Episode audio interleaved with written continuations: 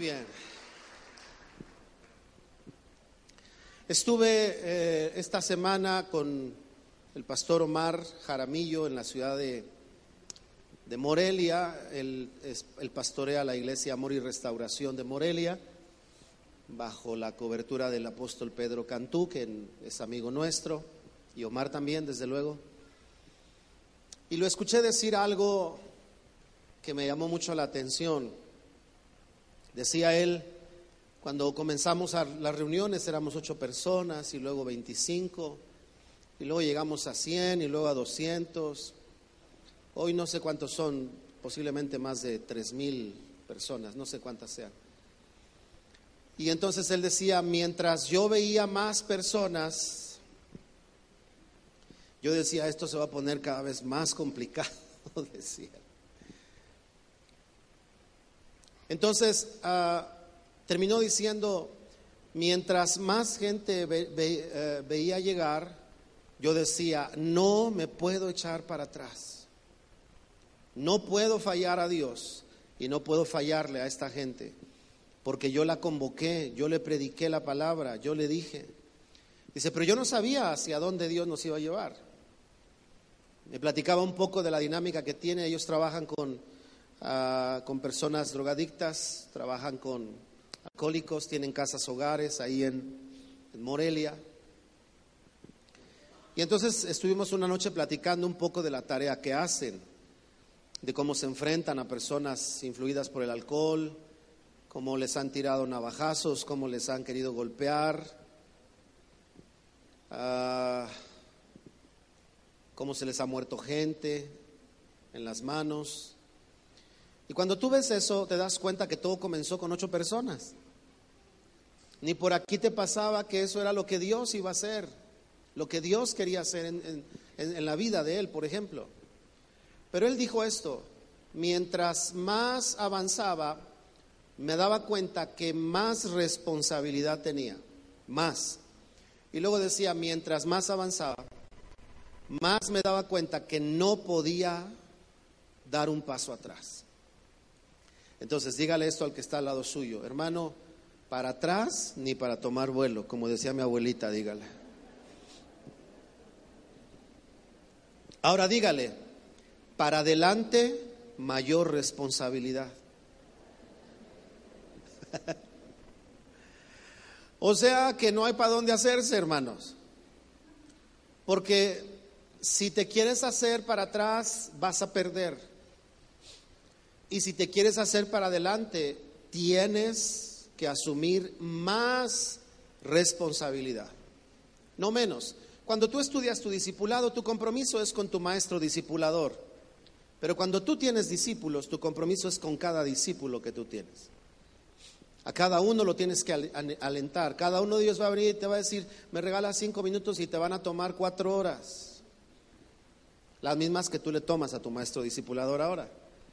Entonces, cuando, cuando tú quieres ir hacia adelante, mayor responsabilidad vas a tener. De tal manera que el camino de la grandeza es así. Si queremos desarrollar grandeza, no hay oportunidad para hacernos para atrás. Número uno. Y número dos, si queremos desarrollar grandeza, tenemos que asumir que seguir avanzando es mayor responsabilidad. Mayor responsabilidad. Estaba yo compartiendo, estaba, estuvo compartiendo el hijo del pastor Satirio Dos Santos, un pastor muy reconocido en Colombia. Estuve platicando, estuvimos platicando un rato él y yo, una palabra muy bonita, muy fresca, la que compartió el pastor Eliseo. Y luego estaba yo hablando con un hermano de Guatemala. Entonces me decía, pastor, lo quiero invitar a Guatemala. Y dije, está bien, Señor, si tú me quieres llevar ahora. Un, día Dios me dio una profecía y me dijo que me iba a llevar a Centroamérica. Y yo le dije, Señor, está bien, acá en mi corazón. Le dije, si es el tiempo, está bien. Pero entonces me dice, pero no solamente yo, sino tengo unos amigos pastores, entonces déjeme organizar algo con ellos para que cuando usted vaya visite todas esas iglesias. Entonces cualquiera diría, sí, vamos, ¿no? Ya que no voy de vacaciones, que me lleven a Guatemala. No, es si haces eso, mayor responsabilidad. Porque hoy me conocen en Coacalco, pero si voy para allá, entonces allá te van a conocer. Y lo que hagas aquí va a sonar en cualquier otro lado. Por eso es que la grandeza no tiene opción para atrás. Y para adelante tampoco tiene opción. No puedes ir hacia adelante con la misma responsabilidad. Si vas a ir hacia adelante, la responsabilidad va a crecer. Por eso muchos cristianos no quieren ir para adelante. O sea, no, se preocupe, ninguno de ellos viene a esta iglesia. Pero hay algunos que no quieren ir para adelante. Porque quieren seguir haciendo lo mismo toda la vida. ¿Verdad? Quieren ser como el hombre de, no pagar eh, casa durante 20 años. Y no se dan cuenta que al pasar de 30 años ya hubieran pagado una casa y ya tendrían 10 de no pagar. ¿Me explico? Entonces, a veces así es el creyente, decir, no, no, no, yo no me comprometo para no fallar. Y no se da cuenta que ya está fallando. dígale otra vez a alguien, pero por favor con una sonrisa, dígale, para adelante, mayor responsabilidad. Ahora, déjeme decirle por qué, por qué meditar en este tema. Número uno, porque es bíblico. Génesis 1 dice, a imagen y semejanza de Dios los creó. Así que tenemos la, proyección del, aliento de Dios sobre nuestras vidas, imagen y semejanza. Luego dice el Salmo 148, el Salmo 48, grande es Jehová y digno de ser en gran manera alabado. Así que habla de la grandeza de Dios y habla del entendimiento de los que le alaban, que deben de entender que Dios es grande. Entonces el Salmo dice, así como es tu loor, así como es tu nombre, así sea tu alabanza. Entonces lo que está diciendo es que si Dios es grande y su alabanza debe de ser conforme Él es, por eso la alabanza debe de ser gloriosa. Por eso cuando usted viene al momento de alabanza, primero, cuando llega, llegue al momento de alabanza. Segundo, cuando está en alabanza, tiene que poner la mejor manera de cantarle a Dios. Tiene que hacerlo de mejor forma, porque el Salmo 66 dice claramente, pongamos gloria en la alabanza de nuestro Dios. Todo eso tiene que ver con grandeza. Segunda razón de por qué hablar de grandeza, porque los que entregan alabanza a Dios deben de dimensionar la grandeza del Señor. Número tres, hablar de grandeza, ¿verdad? Es importante porque conlleva propósitos específicos. Por ejemplo, la palabra del Señor dice, el que quiera ser grande en el reino tiene que servir. Lo que está diciendo es que en el reino tiene que haber un ambiente de grandeza. Pero para llegar ahí tiene que haber la forma correcta, que sea humilde, que sirva a los demás. Pero también la palabra del Señor dice en la historia de Esaú y de Jacob que hay un propósito de la grandeza. La grandeza tiene el propósito de que el mayor sirva al menor. Cuando tú ves a un niño que está tratando de alcanzar un timbre y está brincando y está pujando y no alcanza y tú eres más alto, llegas y ¿qué le dices? ¿Te ayudo? Y entonces lo cargas para que él toque o tú tocas el timbre. Quiere decir que tu mayor dimensión te permite ayudarle a hacer algo que él no puede hacer. El, creyente no puede mostrarle al mundo lo que debe hacer en el Señor si no primero desarrolla su grandeza o la grandeza que Dios le ha dado en su vida. Entonces, la tercera razón de por qué hablar de grandeza es porque la grandeza conlleva propósitos de Dios. Esto quiere decir que en la medida que desarrollamos grandeza, solo en esa medida se manifiesta el propósito de Dios en nuestras vidas. Ah, número cuatro, ¿por qué hablar de grandeza? Hablar de grandeza porque la palabra que Dios le dio a Abraham, ¿verdad? Le dijo en el capítulo 12 de Génesis, sal de tu tierra y de tu parentela porque haré de ti una nación grande. Y todos sabemos que Abraham es conocido como el padre de la fe.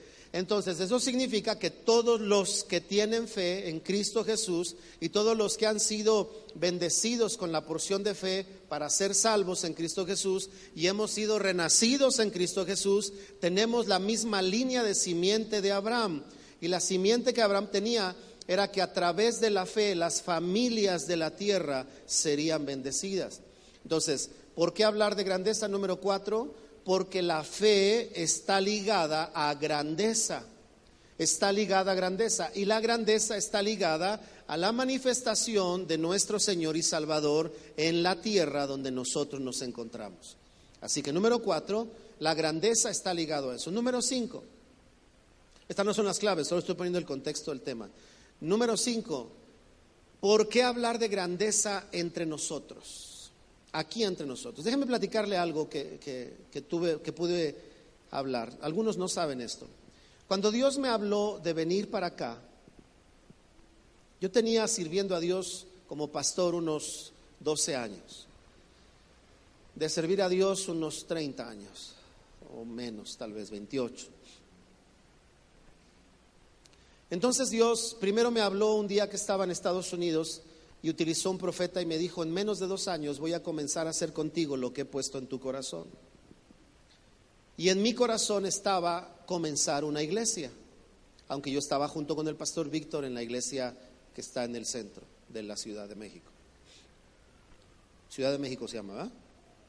Antes era DF, pero bueno. Y cuando Dios me habló para venirme para acá, a mí me entró miedo, hermanos. Yo decía, no, no quiero. Entonces Dios, yo le dije, Señor, háblame. Dime, por favor, que eres tú el que quiere llevarme allá. Ya Dios me había hablado algunas cosas, había puesto en mi corazón, pero quiero hacer la historia corta. Entonces yo le dije, háblame, háblame a través de alguien que no me conozca, por favor, le dije. Entonces me invitaron a dirigir la alabanza al centro de negocios de Banamex allá en, en México, que me acuerdo que no me sabía ninguna canción que me pidió el predicador, pero me invitaron a dirigir. Me pidió como cinco y ninguna me supe. Pero bueno, dirigí las que sí me sabía, y cuando él se para a predicar, yo estaba sentado en la orilla, así a la, orilla del frente, ahí me sentaron. Entonces se levanta y dice, antes de predicar tengo que dar una palabra para uno de nuestros hermanos. Estábamos en el centro de negocio, había como unas mil personas, tal vez más. Y me dice, tú hermano, entonces me habla a mí y me dice, Dios tiene una palabra para ti y me empieza a profetizar. Yo te hablé, yo te escogí, la obra que he puesto en tus manos, está, y me empieza a hablar. Él venía de Colombia, de, Bogotá, Colombia. Ah, este pastor se llama, ya se me olvidó, ahorita me acuerdo. Sí, sí me acordaba, hermanos, pero bueno.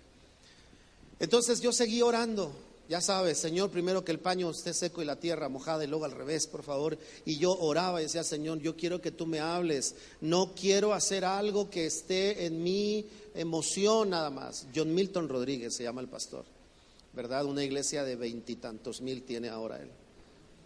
Y, entonces ah, luego regresa y predica en la iglesia un año después, pero él no se acordaba de mí porque me conoció en el otro lugar. Entonces eh, llama a los pastores y me llaman a mí. Entonces comienza conmigo y lo primero que me dice es, como padre de mucha gente te escogí. Y yo decía, ay Señor, mucha gente, mucha responsabilidad. Y oró por mí. Yo ni le dije, ¿se acuerda de mí? No, ni se iba a acordar de mí. Pasa el tiempo y viene el hijo del pastor Satirio, otro de los hijos, no con el que estuve estos días. Y comienza a hablar lo que, lo que Dios le había dado a su padre. Su padre viviendo en Brasil, Dios le habla para que vaya a Colombia, lo lleva, hace lo que pasó con, ah, con Felipe, lo transpone, ustedes saben eso, la Biblia habla de la posibilidad de estar en un lugar y luego estar en otro. Y el Espíritu Santo hizo eso con el pastor Satirio. En su visión lo invitaron a comer café y, pan.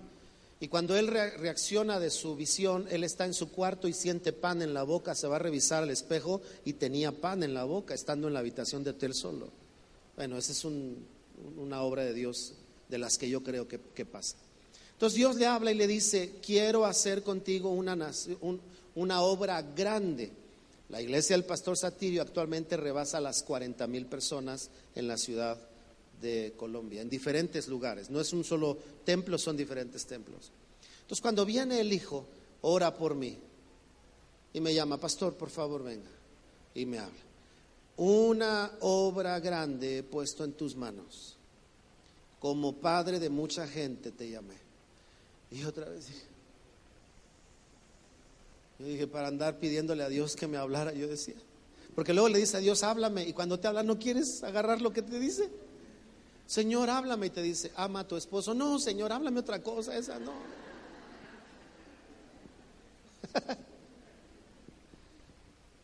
Ahora, cuando Dios habló eso, yo entendí algunas cosas que me pasaban. A veces hablando entre siervos o pastores, yo los oía que decían, yo le estoy pidiendo a Dios una congregación, un auditorio para tantos. Y en mi corazón no había nunca un número. Yo decía, ¿por qué no tengo un número? ¿Por qué no puedo tener un número? Y cuando me pregunten, ¿y, qué, le estás pidiendo a Dios? Y con eso de que hay que ser específicos, ¿verdad? Dicen. Entonces empecé yo a, decir, Señor, pues dame un número para cuando me pregunten, pues yo les diga. Entonces Dios me empezó a hablar y me dijo, ahora entiendes por qué no tienes un número en tu corazón. Porque mientras vivas, nunca vas a dejar de desear que más gente conozca mi nombre.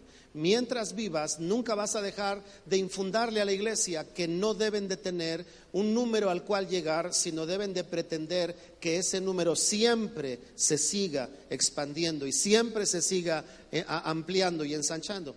Cuando Dios me habló eso, entonces me dijo, que lo que él me había hablado lo había estado preparando desde tiempo atrás en medio de, las, de, los contextos que vivía, de las limitaciones, de las dificultades, de los peligros, de los riesgos, de los propios errores. En medio de cualquier circunstancia, Dios había estado forjando grandeza. Lo que te estoy diciendo es que tú puedes haber tenido una vida de limitaciones, puedes haber tenido una vida dificultosa, puedes tener una circunstancia el día de hoy que te está tratando de limitar. No es otra cosa más que el favor y la mano de Dios obrando en tu corazón para descubrir la grandeza que hay dentro de ti para hacer las cosas grandes que Dios ha entregado en tus manos. ¿Lo crees? Esta es la quinta razón. ¿Por qué una iglesia que tiene la visión de crecimiento constante y continuo debe hablar, respirar, pensar y trabajar con una mentalidad de grandeza? Por una simple razón, porque esa es la asignación que Dios nos ha dado. Esa es la asignación. Hay congregaciones que tienen diferentes asignaciones, pero la que Dios nos ha dado es crecimiento constante y continuo. Dígale a alguien crecimiento constante y continuo. Otra dígaselo a la otra persona, crecimiento constante y continuo. Esa es la frase de la visión de la iglesia. Entonces, si Dios nos ha llamado a desarrollar grandeza, esa es la quinta razón, debemos pensar, entender, trabajar, desarrollar con un ambiente de grandeza en nuestros corazones. ¿Me deja hablarle con, con apertura? ¿Sí? Dígale al de lado, agárrate, hermano.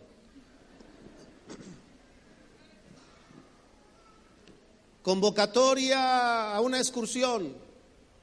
Cuatro de la mañana hay que estar porque el camión sale a las cinco. ¿Qué hacen los hermanos? Llegan a las tres. Se quedan a dormir. Pastor, para que no se me haga tarde, me quedo aquí.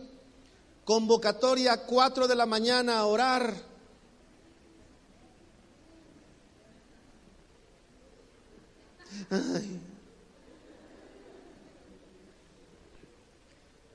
Estábamos aquí el lunes en el tiempo de oración los invito al tiempo de oración que fuimos invitados por los jóvenes, pero no es solo para jóvenes. Vénganse, yo estoy con ellos, vénganse. Por favor, hagan tiempo. Siete y media. Siete y media, nueve. Bueno, este, este lunes acabamos casi a las diez. Y, me decían, pastor, este, ¿nunca ha pensado en, en hacer reuniones de oración en la madrugada? Le dije, sí, claro. Le dije, nada más que el día que la hagan no vayan a faltar les dije a ellos. Porque si me estás preguntando para que yo lo haga y venga yo solo, pues mejor me levanto de mi cama y oro a los pies de mi cama. Entonces comenzamos a hablar y me decían, ¿qué cree pastor? Que me dijeron que, que en una iglesia, fíjese, una iglesia, no voy a decir su nombre, ahora en el Congreso de la uno de los pastores que vino predicó en esa iglesia. Y cuando estábamos comiendo me dijo, hermano, te quiero decir algo, cuando entré a tu iglesia se me figuró mucho a la iglesia de este pastor. No les voy a decir quién es. Se me figuró mucho la actitud de tu equipo, el servicio, la entrega, el trabajo, la coordinación, todo lo que está, el ambiente que hay en la congregación. Cuando yo entré a tu congregación se me, me imaginé estar ahí. Resulta que el lunes me dice alguien, fíjese pastor, que esta iglesia, la que les estoy diciendo, que es la misma del comentario del hermano, me dijo, tienen oración martes y jueves. Le dije, ¿a qué horas? A las seis de la mañana. Me dice, no, pero ese no es lo bonito, pastor. Lo bonito es saber cuántos asisten. Le dije, ¿cuántos? Cuatro mil. ¿Es una iglesia grande? Sí. No por su número, por lo que hacen. Es decir, creo que hoy puedo escuchar a Dios diciendo, hijo, te llamé a ser grande, compórtate como grande. Porque a veces Dios nos llama a ser grande y queremos ser como los niños en Día de Reyes, los adolescentes, ¿verdad? Llega el Día de Reyes y, ¿qué me van a traer los reyes? Pues no, que ya tienes bigote, le dice el papá. Ay, no, pero ahorita soy niño, ¿verdad? Y a veces la iglesia así es. Cuando tiene pruebas, quiere que Dios lo apapache en lugar de que Dios le siga diciendo, ahí síguete moviendo y sigue hacia adelante. Ya no te tengo que decir que estoy contigo porque eso ya lo sabes. Ya no te tengo que decir que no te he abandonado porque eso también ya lo sabes. Ya no te tengo que decir que de esta dificultad vas a aprender porque eso también ya lo sabes. Lo que tengo que decirte es hacia dónde más quiero que vayas porque vas a llegar. Y es cuando el que ya creció dice, está bien, Señor, pero el que no ha crecido dice, no, Señor, háblame, por favor, que alguien venga y me diga cuánto me amas, que soy como la niña de tus ojos, para que pueda yo saber que no me has abandonado. Y de repente, siendo llamados a grandeza, nos queremos comportar como niños. Pues esta iglesia, cada martes, ahora, ¿cada cuándo hacen eso? Todas las semanas. La iglesia del pastor Satirio tienen todos los días cultos en las diferentes iglesias, todos los días. En su congregación hay ocho cultos al día.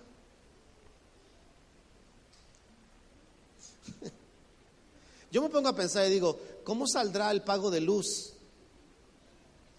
De estar todos los días encendido, todo trabajando. Las cuentas son grandes, claro, porque una iglesia grande, todo es grande, hasta las cuentas.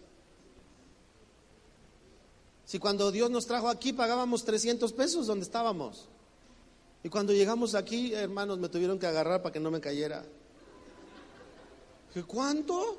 ¿Qué vamos a pagar? ¿El de toda la cuadra o qué? No, nada más el de ustedes. Ah, y entonces uno dice, Señor, de veras nos llamaste a grandeza. Porque ahora hasta en las cuentas todo tiene que subir. Cierro el comentario del lunes. Me decían, pastor, entonces usted llamaría a la iglesia, le dije, claro que sí, pero con los primeros que voy a empezar es con los servidores.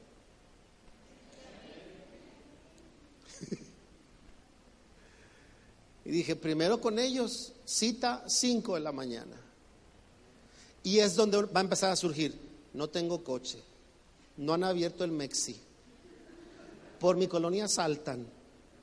Y Dios va a decir, a ver si te comportas como grande. Porque si no tienes coche, preguntas quién te puede recoger.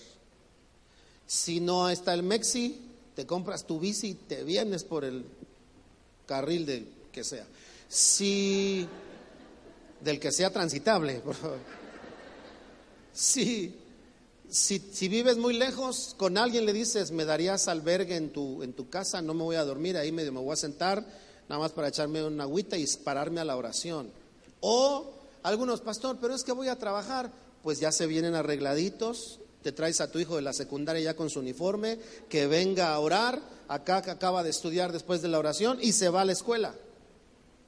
Si acaso creemos que Dios nos ha llamado a grandeza. Porque si no, no tiene caso hacerlo. Si no creemos eso, es cuando la gente dice, ¿para qué? que nos llamaron a qué hora? Pues sí, como es pastor y no hace nada. Pues por eso es, porque de seguro después de las 5 él se va a ir a acostar hasta las 4 de la tarde. Porque algunos piensan así. Digo, no vienen aquí, pero algunos sí piensan así. Que los pastores no hacen nada. Yo, yo he tenido gente así, honesta, que viene, pastor, de veras, perdóneme, yo pensé que usted después del domingo lo guarda en una cajita, ahí lo tiene el Señor, entre almohadas, no le pasa nada, el viernes lo saca para predicar otra vez, porque en la semana usted no le sirve para nada, ahí el Señor lo guarda. Y cuando están cerca de uno es cuando dicen, ay, pastor, yo no sé cómo le hace. ¿Cómo le hacen? ¿Verdad? Digo, la gracia de Dios, pero también una convicción, me llamaron a grandeza. Y si me llamaron a grandeza, me comporto como grande. Imagínate que llegaras a, pedir un trabajo, la quiero de gerente, sí, entramos a las seis, ay no. No, a esa hora todavía no carburo. Ah, no, pues el que sigue. Ni modo que te diga, no, ¿a qué horas quiere entrar? No, te dicen, a esa hora hay que entrar. Dile a alguien, si te llamaron a grandeza, compórtate como grande. Dígaselo, dígaselo. Bien. Ahora sí, déjeme darle en los siguientes minutos que me restan cuatro claves de grandeza. Número uno, Génesis 12, versículo 1 y 2. Pero Jehová había dicho a Abraham, vete de tu tierra y de tu parentela y de la casa de tu padre a la tierra que te mostraré. Y haré de ti una nación grande y te bendeciré y engrandeceré tu nombre y serás bendición. Vete de tu tierra y de tu parentela de la casa de tu padre. Sabe que mis padres vivían aquí cerca en, Bosques del Valle y los veía yo poco. Estaba todo el tiempo ocupado. Les hablaba por teléfono, sí. Los veía, sí. Pero quisiera haberlos visto más. Pero estaba yo ocupado. Recuerdo siempre las palabras de mi padre y de mi mamá. Me decían, hijo, entendemos que estás ocupado no te preocupes.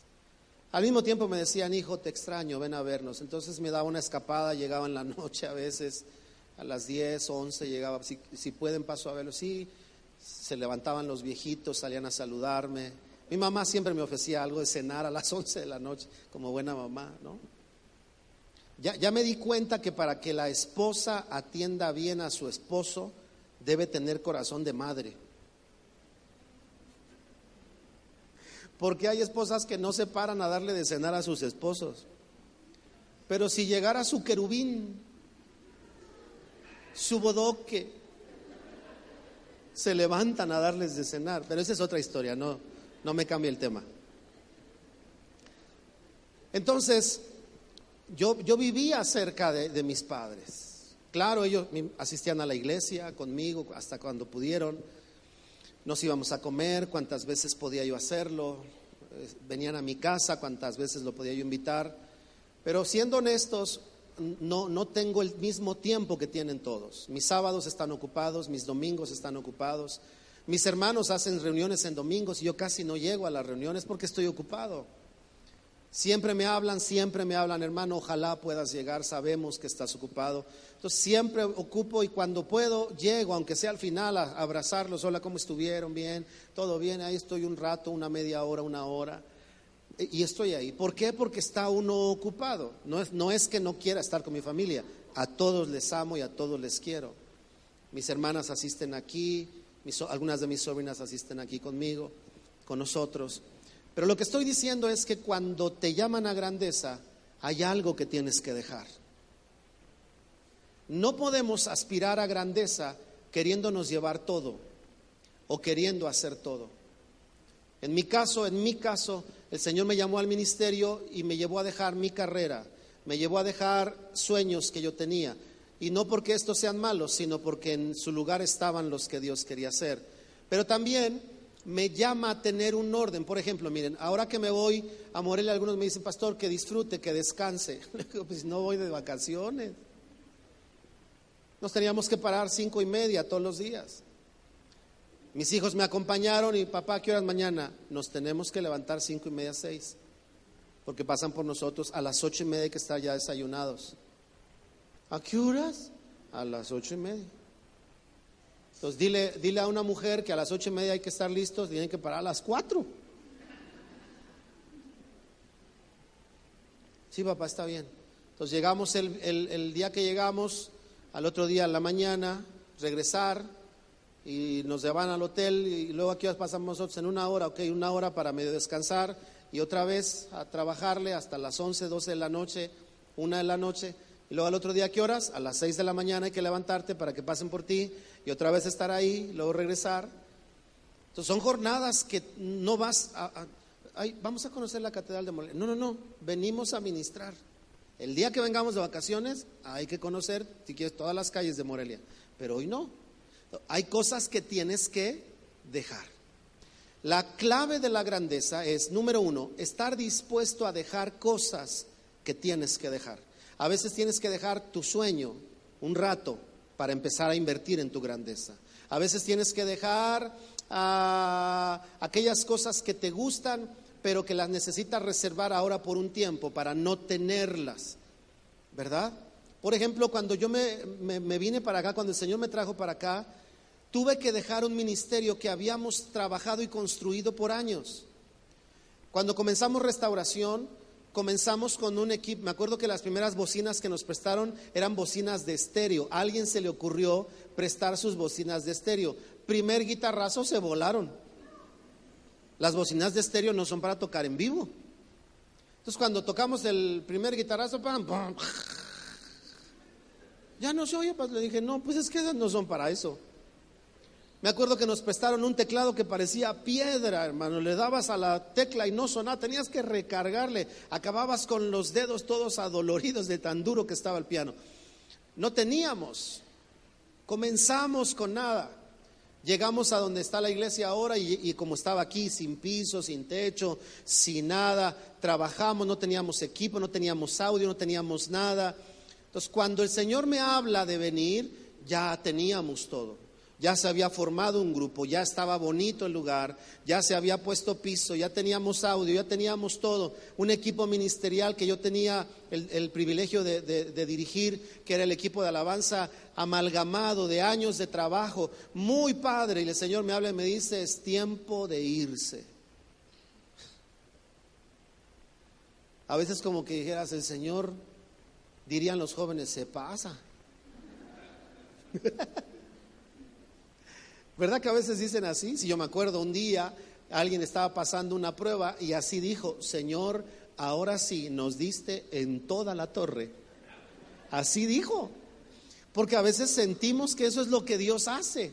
Como que lo que Dios quiere darnos es en toda la torre. No, lo que quiere es forjar la grandeza que puso dentro de nosotros. ¿Me explico?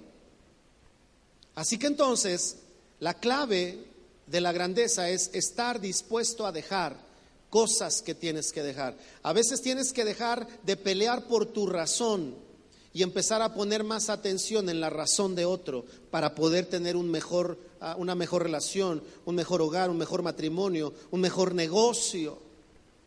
Por ejemplo. Así que dejar. Número dos, en esta misma versículo a estar dispuesto a salir de tu zona de confort. Todo lo que venga a tu vida que te quiera sacar de tu zona de confort es algo que te va a hacer desarrollar tu grandeza. ponga mucha atención aquí en esto, porque hay dos maneras de salir de tu zona de confort. Cuando tú lo haces, le dijo Dios a Abraham, sal de tu tierra, o la otra, cuando Dios te saca. Acuérdense de, de Job. Él bien cómodo dijo, no, ¿para qué voy a decir palabra de Dios? Yo agarro mi crucero, me subo en mi barquito y me voy a Cancún, al fin que dicen que las playas son bellas, y ahí que otro le diga a Dios. ¿Y qué hace el Señor? Una tempestad, lo arrojan, viene el pez, se lo traga, y ahí lo tiene, ¿verdad? En un trato de, de tres días y va y lo escupe. Yo creo cuando él dijo, ay, gracias Señor, me escupiste. Disculpe Señor, ¿dónde estoy? En Nínive. ¿En dónde? Donde no querías. Ahí te trajo Dios. Hay dos maneras. Por ejemplo, hay gente que cuida su peso hasta que su corazón le dice, ya no puedo. Pero ya con el sustote del corazón, ahora sí le cuidan. Pero hay otros que no necesitan un susto de un corazón que se está forzando y dicen, no, tengo que salir de mi zona de confort, tengo que hacer ejercicio, tengo que quitarme, ¿verdad? 24 tortillas de las 42 que me como, por lo menos para empezar a bajarle a la mitad. Ya no me como un kilo, ahora me como la mitad, luego me como la mitad hasta que empiece a controlar y salir de mi zona de confort. Escuchen, queridos hermanos, la grandeza nunca se forja en una zona cómoda un gran matrimonio, un gran negocio, una gran familia, un gran hogar, un gran proyecto, no se forja en zonas de comodidad. Siempre se va a forjar. Me gusta estar en este tipo de eventos y de congresos porque cuando oyes a los pastores que están haciendo cosas grandes, predicar y hablar de su testimonio, no tenía nada, pasé hambre, pasé esto, tú dices, sí, porque el camino a la grandeza nunca es en comodidad nunca. Por eso necesitamos, como Abraham, estar dispuestos a dejar nuestra zona de confort. Dígale a alguien, disfruta tu zona de confort, pero cuando es necesario, déjala, por favor, dígaselo. Bien. A veces la zona de comodidad tiene que ver con horarios, yo he conocido gente que a veces, por ejemplo, mire, yo, le hablo con esta libertad porque yo siempre he ido a la iglesia, a las reuniones, aunque no fuera pastor. Hay joven, un día un joven me dijo, pastor, para ustedes es bien fácil ir a la iglesia, pues tiene que ir, es el pastor. Dimo que no vaya. Le dije, no, yo voy a la iglesia porque así aprendí desde niño. Entonces desde niño me llevaban a la iglesia el miércoles, el viernes, el sábado a la femenil me llevaba mi mamá. O sea, no con ella, sino para, yo niño me llevaba, vente, me acompañas. Ahí estaba yo afuera del culto de la femenil esperando a mi mamá. Pero me llevaban sábado, martes, me acuerdo a las 5 de la tarde. Domingo por la mañana, culto. Domingo por la noche, culto. Me gustó lo que escuché hace algunos meses atrás de una persona que trabaja en teatro. Fíjense lo que dijo, en teatro. Le preguntaron, ¿y cómo es tu vida familiar? Y dijo, anormal. ¿Anormal?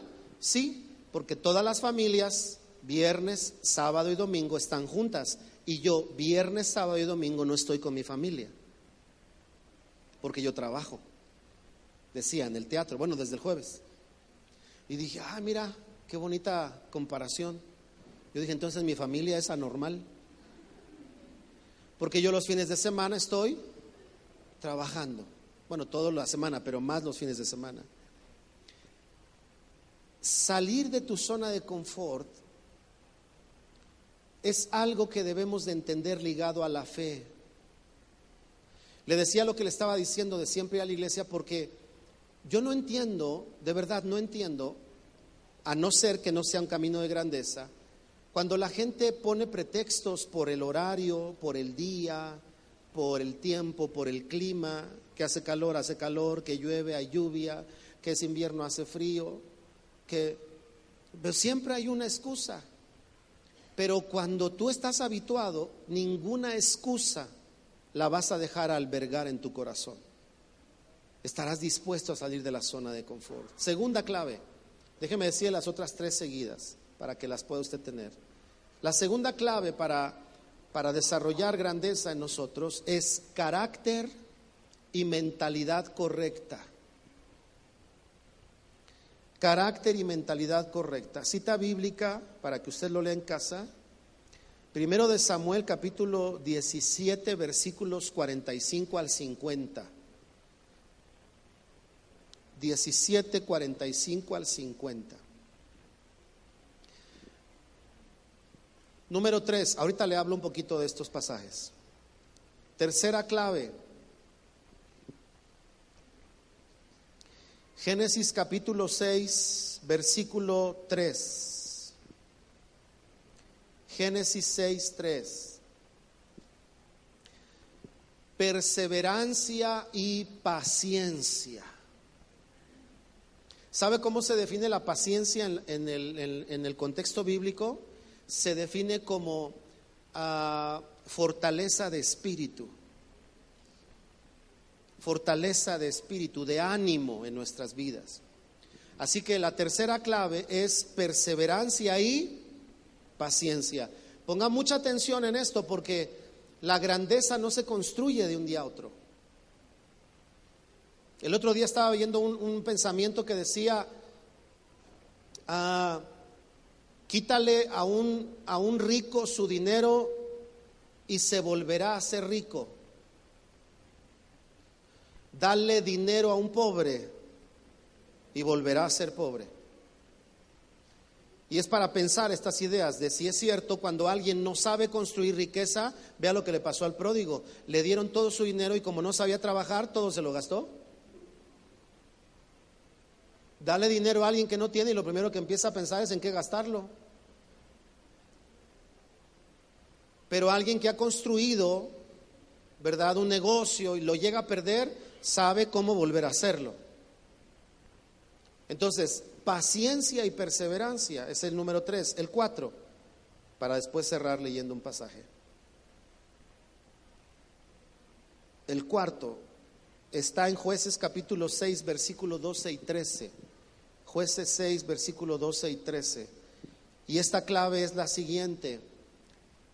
Una buena inconformidad o una correcta inconformidad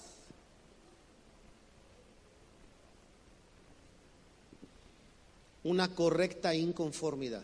No estoy hablando de ser inconformes, de, gente que es con nada está a gusto. De eso no estoy hablando. Estoy hablando de que la grandeza necesita una correcta inconformidad. Por ejemplo, si sabes que en algo hay desorden, debes estar inconforme con eso. Pero ¿qué tal esta frase que hemos acuñado? No sé si en todo el mundo, pero al menos en México. Así soy. ¿Verdad? Si me van a querer que me quieran así, porque así soy. Llega la esposa y le dice, mi amor, por favor, pon tus calcetines en el bote de la ropa sucia. Acuérdate que el día que nos casamos dijiste, ya sea que mejore o empeore mi situación, me amarías. Así soy. Soy desordenado, ámame así. ¿Verdad que no aguantarías eso, hermana? ¿O sí lo aguantarían? Ah. Entonces, a eso me refiero con inconformidad. La grandeza no se desarrolla si caemos en lo contrario de inconformidad, que sería conformismo. Yo he conocido gente cristiana que a su falta de fe ¿verdad? O mejor dicho, a su conformismo lo han llamado fe. Oye, ¿por qué estás así? Estoy esperando en el Señor. No, pues ponte a trabajar, hijo. No es que el Señor me dijo que esperara en Él. Claro, esperando, pero haciendo. Espera en Él, pero haz. No, no es que me dijo que no, no, no, no es Dios. Porque el Señor dice en su palabra, sed como vuestro Padre eterno, como vuestro Padre es, santo, ustedes sean santos en su manera de vivir. Y la palabra santidad significa un estándar de vida más alto. Y si el que menos tiene trabaja, entonces el que más aspira a tener debe trabajar menos o más. Más. Si Dios nos llamó a grandeza, tenemos que trabajar. el Ah, el, salario se paga por cuántas horas de trabajo? Ocho, ¿no? Pero la Biblia dice, mientras haya sol, que dure el trabajo. Eso dice la Biblia. Así que el hombre dijo, no, ocho horitas. Y Dios dice, no, de doce a catorce. Claro, el problema es que hoy llegamos y no descansamos por eso necesitamos ocho horitas. Además de otras cosas, distancia y todo lo demás. Pero la Biblia es clara y dice, hijo, mientras haya luz, debe haber trabajo. Y ahorita en verano hay más luz. ¿A qué hora se mete el sol? A las ocho. ¿A qué hora sale? A las seis. 14 horas de luz. 14 que deberíamos estar trabajando, haciendo algo productivo en la casa, en el cuerpo, en la salud, en el empleo, en la empresa, en el negocio, algo productivo. Pero para eso se necesita tener una pizca de una correcta inconformidad. Piensa en qué cosas estás inconformes. Date cuenta cuáles son. Ahora piensa qué has hecho al respecto. Porque la inconformidad no tiene que ver con sentir una incomodidad con algo, tiene que ver con estar dispuesto a hacer algo para que aquella situación cambie. Por eso jueces, que es el pasaje que les di, Dios le habla a Gedeón y le dice, Gedeón, Dios está contigo.